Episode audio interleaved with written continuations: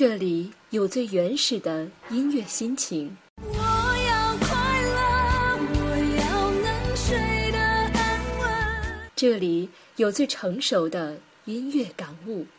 好男人不会让心爱的女人受一点点伤。这里有最浪漫的音乐传奇。月桂树飘下，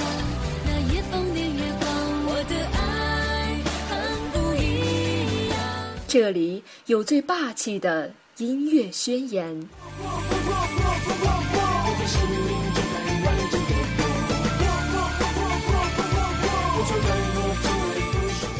这里有最耀眼的音乐梦想。渺小的我，只要歌唱就能看到光芒。这里有最恒久的音乐承诺。我还记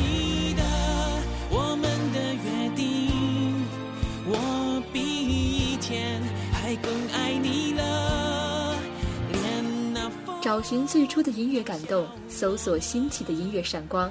假 FM 假电台之 Over Music，直平与你一起约定在音符里的春天。我们的约定。我是直平，愿我的声音带给你感动与希望。为你写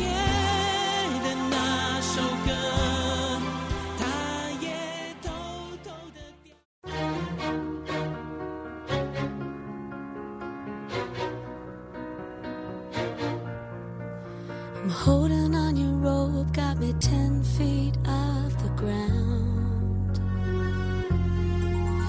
And i'm here watching 好音乐好心情。Hello 各位好假电台的各位听众朋友们大家好我是你们的好朋友直平儿。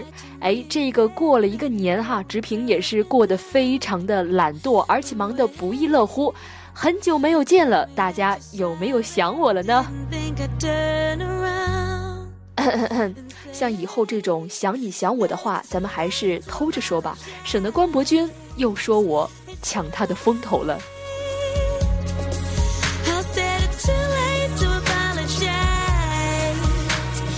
不管怎么样呢，直平还是要祝所有的听众朋友们正月快乐。我一直觉得。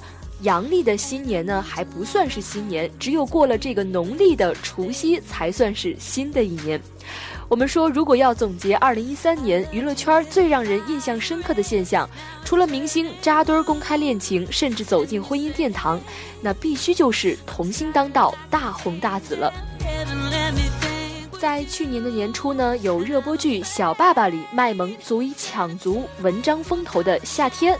后来呢，在年底就有《爸爸去哪儿》里组团攻占观众眼球的一群星二代。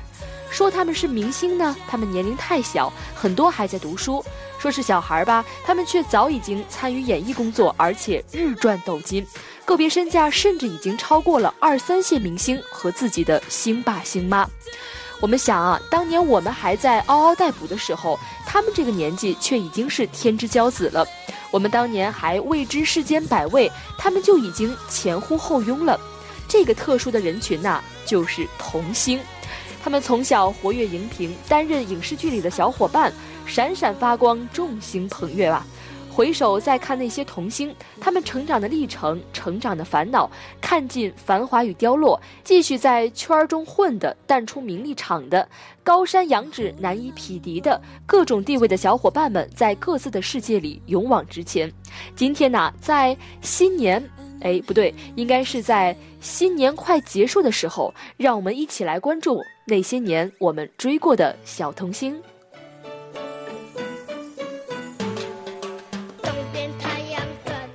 首先呢，我们来说一说徐娇，也就是传说中的周星驰女郎。从假小子到女人味儿的转变，正在往新生代女演员靠拢的徐娇，拍摄周星驰《长江七号》一夜成名，与星辉签约八年，被周星驰收为义女。她长相并不甜美，但很符合周星驰对动画片儿童女主角的要求，卖萌且具备特殊的科技气质。年龄相差越大的人越好相处，不存在勾心斗角、你争我夺，一个笑容就能够化解一切恩怨。因此，徐娇跟个性极强的周星驰合作，不会像其他星女郎轻易闹掰。徐娇跟星爷搞笑气场很吻合哈，所以呢，她轻而易举的红了，而且夺得了当年的金像奖新人奖。而今天的徐娇呢，已经是少女模样了。我记得当年，直到在拍完这个《长江七号》的时候，我都还不知道原来她是一个女孩。在刚刚我们提到的金像奖的颁奖当中，我当时看到坐到周星驰旁边的这个女孩是谁啊？当时也已经是扎起了小辫子，而且穿上了小裙子。定睛一看，妈呀，原来是徐娇。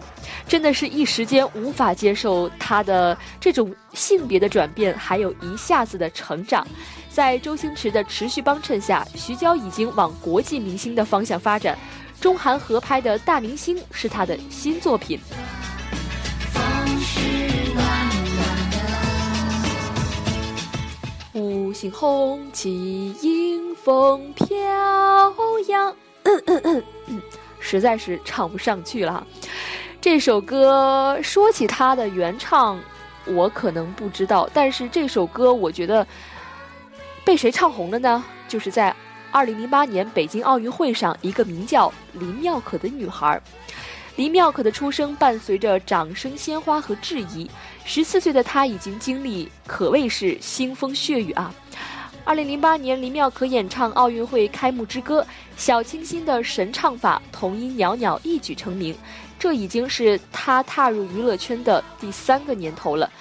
借助奥运之风而家喻户晓，与小金明一样，她成了新时代孩子的标杆偶像。随后出演多部电视剧，特别是小林黛玉这个角色令她占尽先机。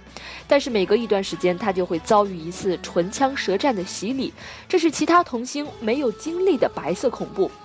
比如说奥运会假唱事件、不尊重长辈艺人的麦霸事件、性感服装天价风衣惹争议、网络暴民围堵事件。哎，可谓是人红是非多哈。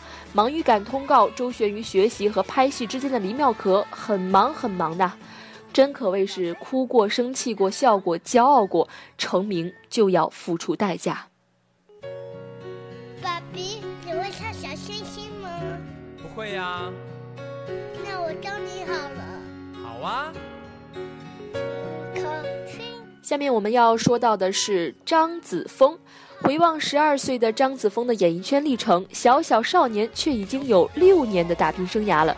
他四岁被星探挖掘，随母亲北漂；六岁拍戏，在多部影视剧、多个品牌广告中混了个脸熟；九岁出演《唐山大地震》里面的小房等，签约华谊，成为最小的冯女郎。这几年一直驰骋冯小刚的电影。今年电影版《宫锁沉香》以及电视剧《龙门镖局》让她出尽了风头哈、小小年纪已经拿下百花新人奖。他的手掌。他有一张萌翻观众的小萝莉瓜子脸，可遇不可求的灿烂笑容，说来就来的及时眼泪，让王宝强、徐帆等众多明星长辈爱不释手啊。从小沉香开始，已经能看出小美女的成熟端倪，一步步转型，从冯女郎慢慢变换为于正女郎，出演宫廷剧。下面我们要说到的是颇具争议的杨幂。杨幂是不安分的童星，四岁就有了表演欲望，机缘巧合出演了《唐明皇》里面的公主，而后又有周星驰《武状元苏乞儿》，也让她成为一代小童星。十几岁的小杨幂签约荣信达，有了郭襄和晴雯两个代表性角色。美亚娱乐时期的杨幂，宫锁心玉洛晴川，于正女郎正当红，冯绍峰金童玉女联手炒，一直到《小时代》的热映，她大红大紫，一发不可收拾啊！这是一个成功中国新偶像的打造历程。抛弃前尘往事，从零开始，活泼知性、时尚而又满腹争议的杨幂诞生。小时成名对杨幂没有任何限制性影响，反而成为她真正成名后的一段佳话。而且她现在已经跻身为中国新四小花旦的首位。在此呢，我们祝愿杨幂今后的生活和演戏之路能够一帆风顺。说到李小璐呢，她一直是不温不火的，却总能柳暗花明，从特立独行的童星成长为一线女明星。她斩获奖项无数，堪称最神奇女星。三岁参演电影《小岛》，初出茅庐。十七岁的时候出演轰动一时的《天域》，迎娶台湾金马影后。这位内地最年轻的女演员旋即功成名就。不过，真正飞入寻常百姓家的角色是《都是天使惹多祸》里的女护士，展现她偶像小清新的美貌。另外呢，前些年热播的金太郎的幸福生活，也让她过了一把家庭剧人气女主角的瘾。有我在就天。二零一二年，李小璐与贾乃亮结婚生女，娱乐圈中又添一曲金童玉女佳话。李小璐也暂停娱乐圈里所有工作，安心养育女儿。目前蠢蠢欲动，可能随时准备复出江湖哦。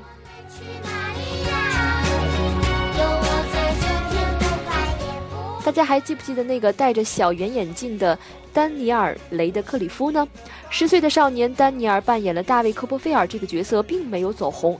十二岁，《哈利波特》系列一口气十年七部曲，丹尼尔带着感恩的心飙升为闪耀全球的巨星。第一部《魔法石》里，他还是戴着眼镜、文质彬彬的憨厚魔法少年；最后一部《死亡圣器》里，他俨然英俊翩翩的绝世家公子。他一夜之间红遍全球，一个时代魔幻电影男主角的烙印，可以毫不卑微地评价他是无法超越的全球最知名经典少年，英国乃至全世界最富有的年轻人之一。近日露面的丹尼尔，凌乱发型加满脸络腮胡渣，活像一个文艺男青年呐，令人不禁怀念过去那位戴着圆眼镜的乖乖男。据说新片《杀死汝爱》里，他要攻克高难度的同性恋角色，这变化简直惊天地泣鬼神呐、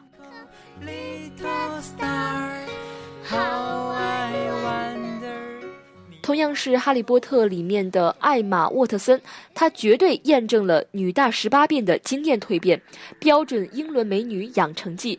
哈利波特系列初始阶段，艾玛是个普通的顽皮少女，续集越演越觉得丹尼尔变帅了，而艾玛越发少女容颜，演到最后一古一今，气质超脱，美艳不可方物啊！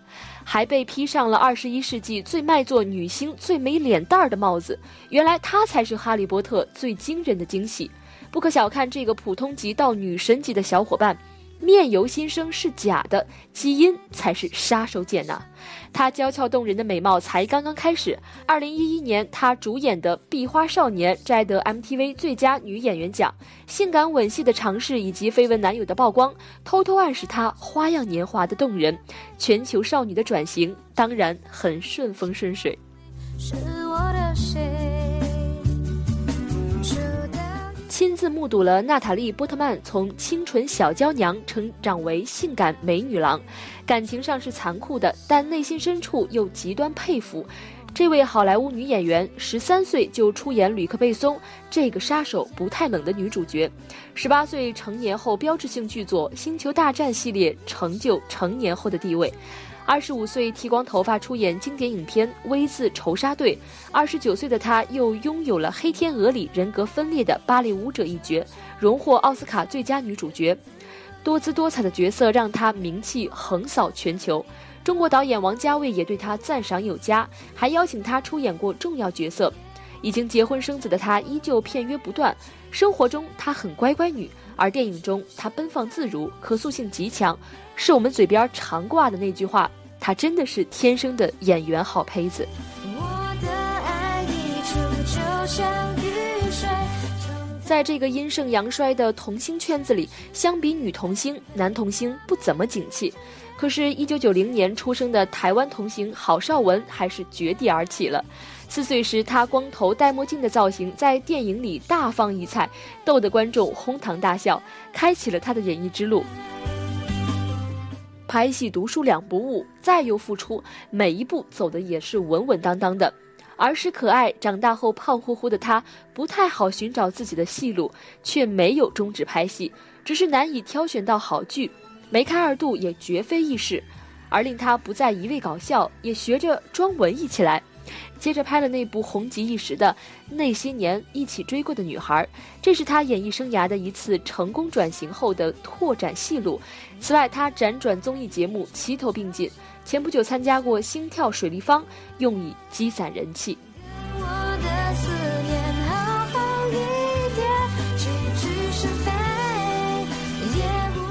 说到释小龙，他绝对是我们那个年代里面的偶像吧。释小龙首先是武林高手，其次是功夫巨星，再次是何洁的绯闻男友。功夫皇帝李连杰大哥的接班人，大陆三小龙之一，精通多种武术，十八般武器样样玩转。他是何等多才多艺，集万千宠爱于一身呐！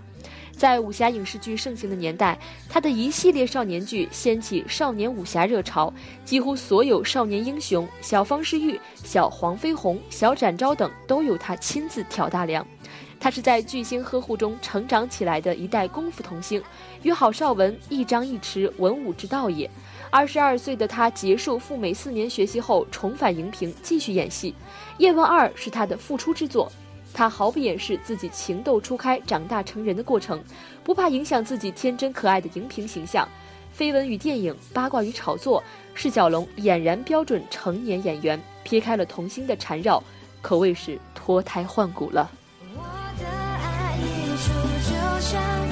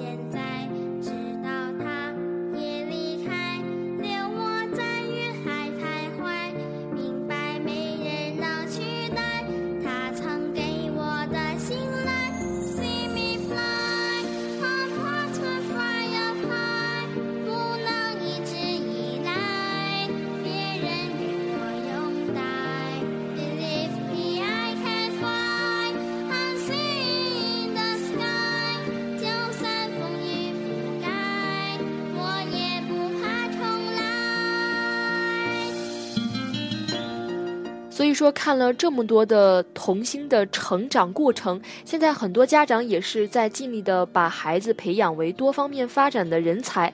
可是，究竟有多少童星是真的享受他们的童星生活呢？从好莱坞到华语娱乐圈，一个又一个小时了了、大未必佳的例子摆在眼前，但还是有很多家长一门心思的往童星培训的坑里跳。真正把家长们推进坑里的是所谓的孩子的美好未来，还是是星爸星妈们虚荣的光环呢？虽说出名要趁早，但是成名的代价并不是谁都能承受得了的。在这里呢，直平还是要奉劝未来的星爸星妈们，当你们决定为了成名而牺牲小朋友的童年时，还请先做好这个选择题。